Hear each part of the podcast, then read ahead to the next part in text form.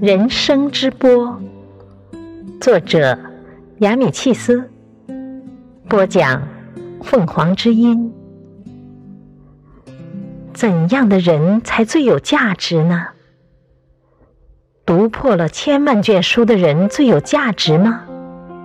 不是，仅只读书是不能冲破人生之波的。由书卷得来的知识。好比是行李一类的东西，如果头脑中塞满了这类东西，反不能清洁的在活的人生之波里游泳了。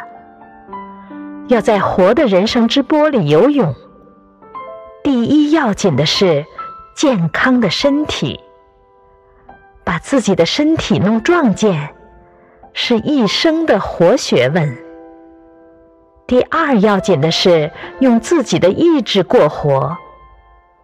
世间竟有不用自己的意志、奴隶似的过其一生的人呐。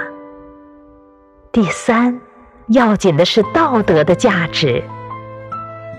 如果没有道德，到底不能排除人生的凶浪，一直向前游泳的，在人的力中。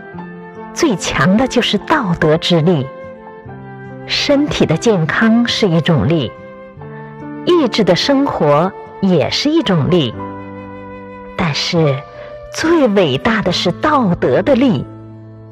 无论身体怎样好，意志怎样坚强，如果这人无道德的力，他一遇到世间的凶业，就会手足痉挛。不能左右游泳的世上，像这样的人很多。节选自亚米契斯《爱的教育》。